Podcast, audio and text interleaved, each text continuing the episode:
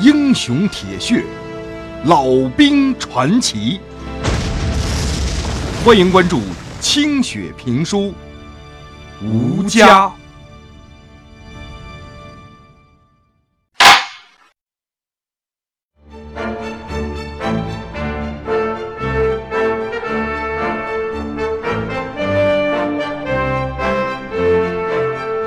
纵队第二文工团的到来，对于两个连的战士们来说是一件欢天喜地的大事。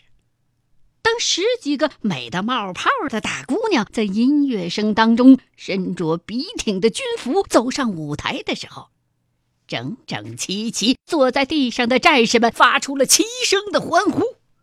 要不是指导员有交代，这帮战士恨不得就蹦起来了。贪婪地欣赏着这些美丽的女子，在心里头为他们打着分儿。阿凤和老旦以及王浩、陈延斌一连的指导员坐在一块儿，向几个人介绍着这支文工团光荣的历史。这支文工团总共有四十三个人，建团有三年了，经常深入一线阵地，用歌声和舞蹈鼓舞战士们的士气。战况激烈的时候，这些文工团员还充当护士和担架兵。文工团里的不少战士都牺牲在了战场上，荣立过两次集体二等功，有两个人还获得过个人一等功。其中一个一等功获得者就是副团长兼教导员李元凤同志。听文工团的老乡讲，有一回遭遇战，李元凤带着伤员撤退的时候。被国民党幺零七师的一个连队包围了，连队的头想侮辱这个漂亮的共军女军官，阿凤一个耳刮子扇了过去，大义凛然的用枪指着自己的头，大声的向围在周边的那些国军战士们讲述革命道理。那个倒霉的国军中尉气急败坏，一枪打掉了阿凤的小手枪，拉开架势把他摁倒在地，要当众上演一出霸王硬上弓。阿凤情急之中，用家乡的老家话骂他老娘。一听到这老家话，一个旁边站着的也是来自于江西的国军排长就听不下去了，估计也早有反正的心。看到自个儿如花似玉、不屈不挠的共军老乡被扒掉了上衣，丰满的乳房被捏在那个猪狗不如的土匪连长手里边，当时是怒发冲冠。一鼓作气上来，嘡嘡一刀，就把这光腚的上级呀给囊死了。随后啊，这支连队就护送着阿凤和一众伤员投奔了共产党，并且给我军带来了重要的情报，说是国民党的军统部门可能在解放军的某个纵队的作战参谋部里边安插了奸细。根据这个重要的情报。我军的除奸科一举抓获了这个内奸，还审讯出了同样隐藏在这个师其他部门的国民党特务，为战前的军事保密和政治保障立了大功了。就因为这个，李元凤入了党了，同时升职为文工团副团长兼指导员。文工团。也是三纵值得称道的政治资本。所有文工团里边的这些姑娘们，不仅长得漂亮，而且都是千挑百选、过关斩将才进来的。要么能歌，要么善舞，要么就是按照东北战士讲话，长得贼拉漂亮。他们每个人。都有各自的特点和绝活，首长们来了，都是要点着看这支文工团的节目的。这文工团里头的不少的姑娘，已经成了战场上指挥官的夫人了。在基层啊，这些文工团员们到了哪儿，哪儿的部队就能干出点不一般的战绩来。照师长的话讲啊。你别看这文工团，嘿，他挺小的，可是啊，人家能盯得上一个独立团的战斗力。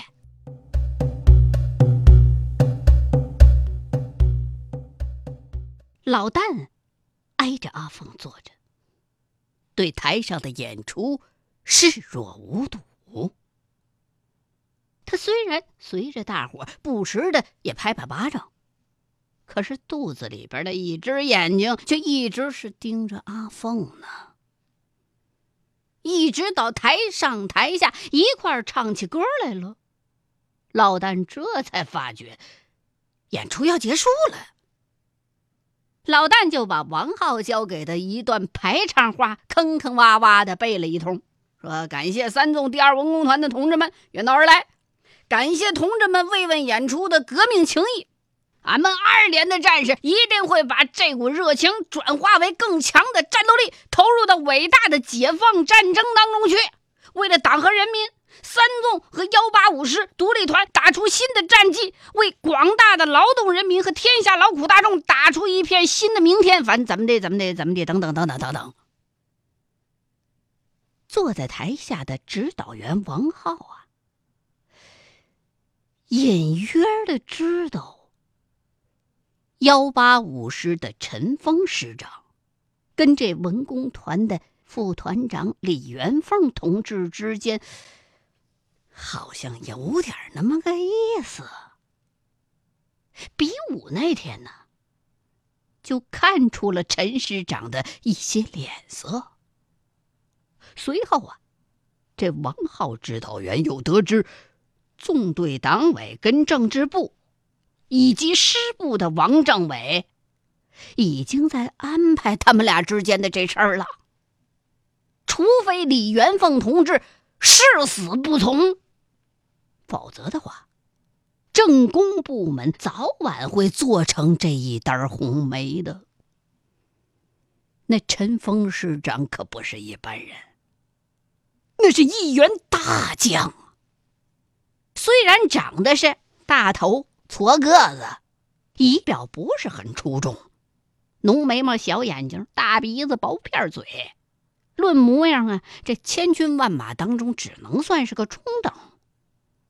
但是，这陈师长有一派稳重踏实、不怒自威的大将之风。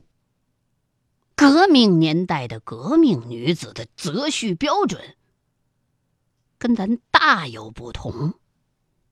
人那时候啊，论出身，不论你长相。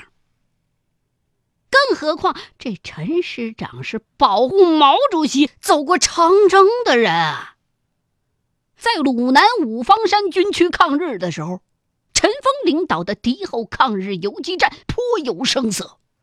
他也曾经因此担任过该地区根据地军分区的副司令员跟政委。进入了解放战争之后，这个旅啊，扩编成为了正规野战军，被编入了华野三纵的幺八五师，然后啊，是连战连胜。原来那师首长啊，调任到其他纵队担任副参谋长了，于是这陈峰。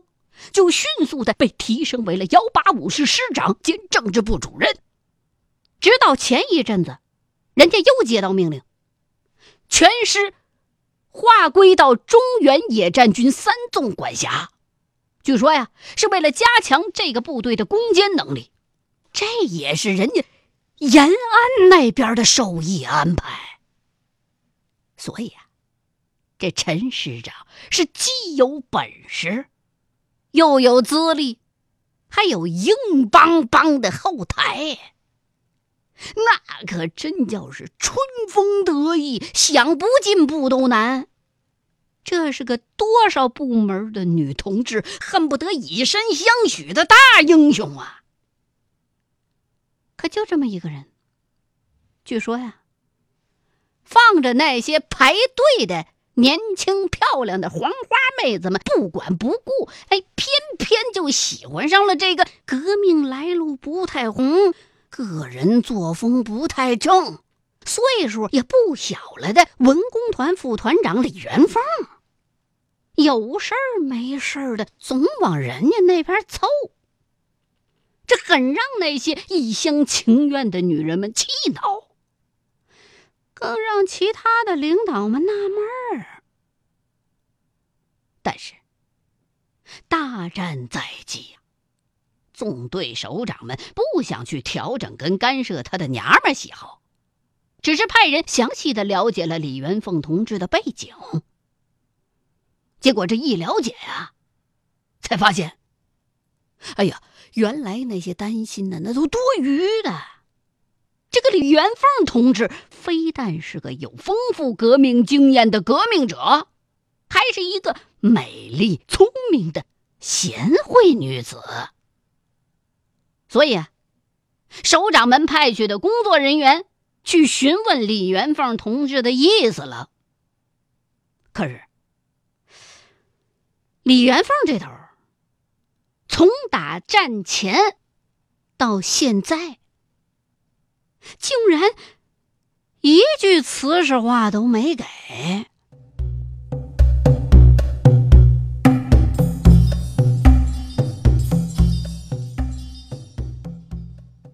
这是王浩了解到的情况。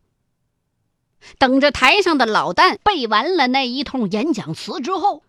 王浩也上台，照例的宣讲了一番，然后郑重的邀请阿凤同志上台来讲话来。阿凤推辞不过，就落落大方的走上了舞台。同志们，大家辛苦了，希望我们文工团的演出能让大家觉得精彩，行军打仗的时候能更有精神。今天时间有限，我们知道。大家没有看够，没有听够，这不打紧。等咱们解放了全中国，我们文工团会编排出更多更好的节目来慰问大家，绝不会让大家失望的。话还没说完呢，底下战士们的掌声哗又响起来了。魏小宝在底下就大声的问：“李团长，你给我们唱一个呗？同志们说好不好啊？”好。战士们地动山摇的应和着。老旦看着身边周围的这些热情洋溢的战士们，实际上啊，心里头也真想跟着魏小宝一块起哄。他还真就没听过阿凤的歌声呢。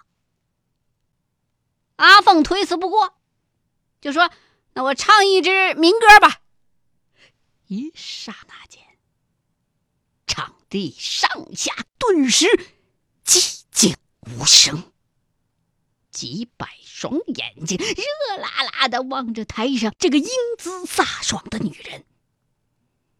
阿凤提了提气，凝神唱道。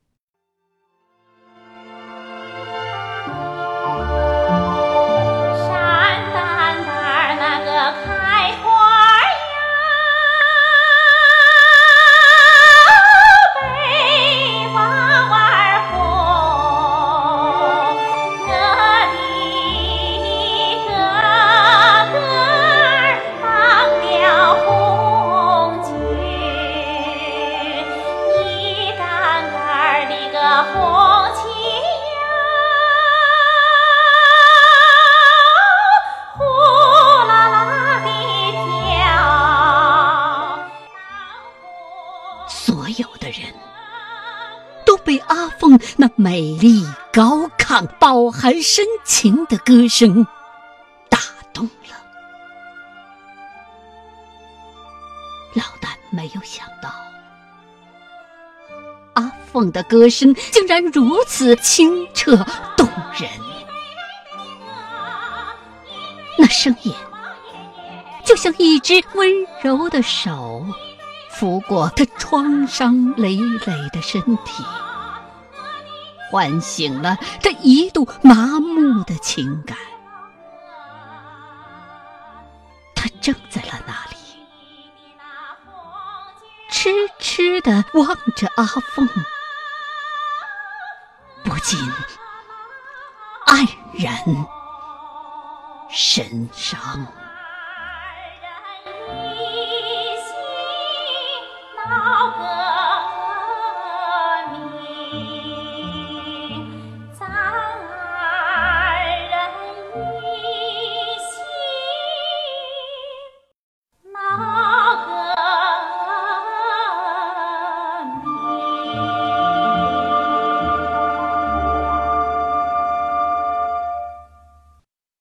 演出结束之后，老旦执意要骑马送文工团一程。阿凤同意了。在路上，老旦和阿凤并排骑行，远远的跟在大部队的后边，许久都没有话说。最后，终于还是阿凤打破了尴尬。解放同志，咱们。真是巧啊！真没想到你我还能再见。阿凤啊，这儿只有咱们俩，你你你还是叫俺老旦吧，听着亲一些。阿凤的脸一下子红了，一股热流划过了心尖儿尖儿。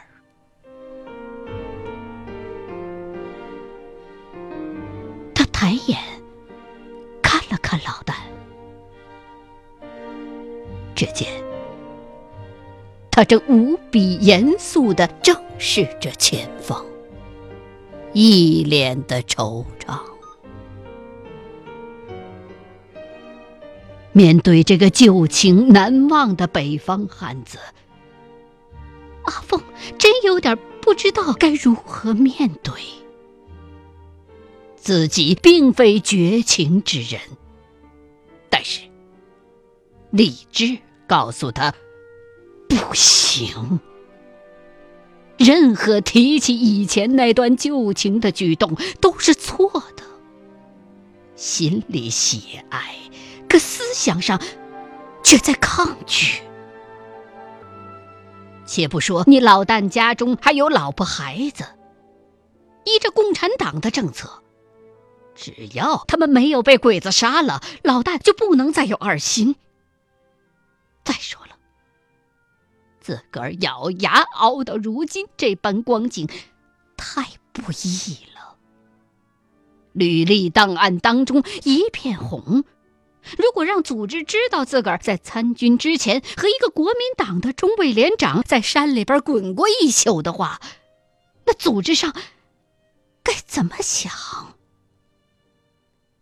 尴尬人与尴尬事，心里头再如麻，主意不能乱。这个原则问题得跟老旦说清楚。想到这儿，阿凤终于鼓起勇气，抬头面对着老旦：“解放啊！”你有今天，很不容易。我原来真担心你一根筋和国民党走到底，死在乱军当中。如今你和我都熬出来了，眼瞅着这天下就是咱无产阶级的了，你我心里。都要有个数。以前的事儿，就你知我知，我们都藏在心里吧。你有老婆孩子，迟早要回家过日子。组织上不断的找我，所以安排我的婚事也是迟早的事。要是让人看出来，咱们之间过去那些，就难免有闲话。弄不好会害了你，也会害了我。你明白吗？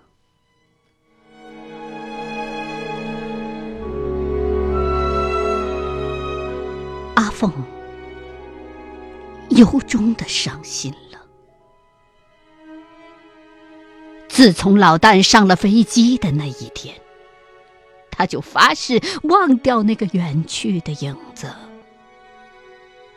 刚才说出的话，条理敬畏过于分明，道理讲得太直，他担心憨厚的老旦心里头更难受。没想到，老旦的脸上并没有什么表情。阿凤的心中不禁有些许的失落。老旦心情沉重，但是却没有阿凤想的那么严重。阿凤担心的这些问题。老旦早已经想了无数遍了，只是自己不情愿说罢了。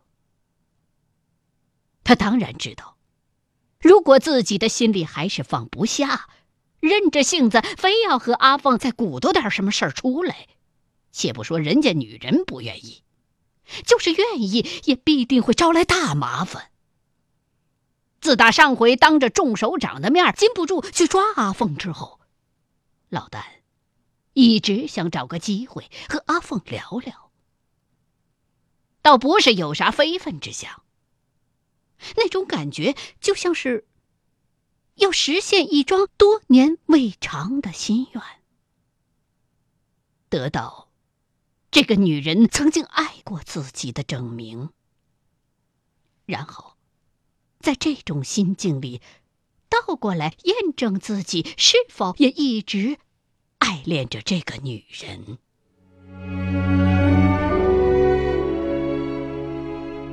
在阿凤之后，老旦的梦境当中出现过的女子就不再是翠儿，后来又是玉兰。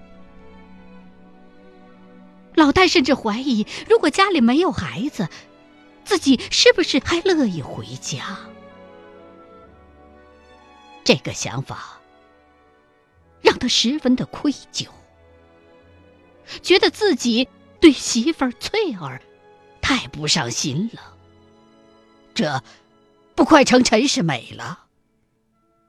你说的道理都对，上次俺是唐突了，差点害了你。其实没别的，事情都过去了，这仗早晚有一天会打完。俺要是不死，一定会回家的。老天爷让俺能再见到你，已经是天大的恩赐了。阿峰，过去的事儿，俺记在心里头了。俺这辈子都念着你对俺的好，以后只盼着你有好日子过，有个有本事的好男人。别的你尽管放心。俺人虽粗，却不傻，知道啥轻啥重。俺还想在队伍里打出个名堂来的。共产党栽培俺，俺也不能给人家丢了人，是不是？也也说不定，有一天，俺俺还能入党呢。说着说着，老旦就暗自调整过来情绪。两个人这一次的见面。与其说是叙旧，不如说是求慰，以解开二人心中的那个结儿。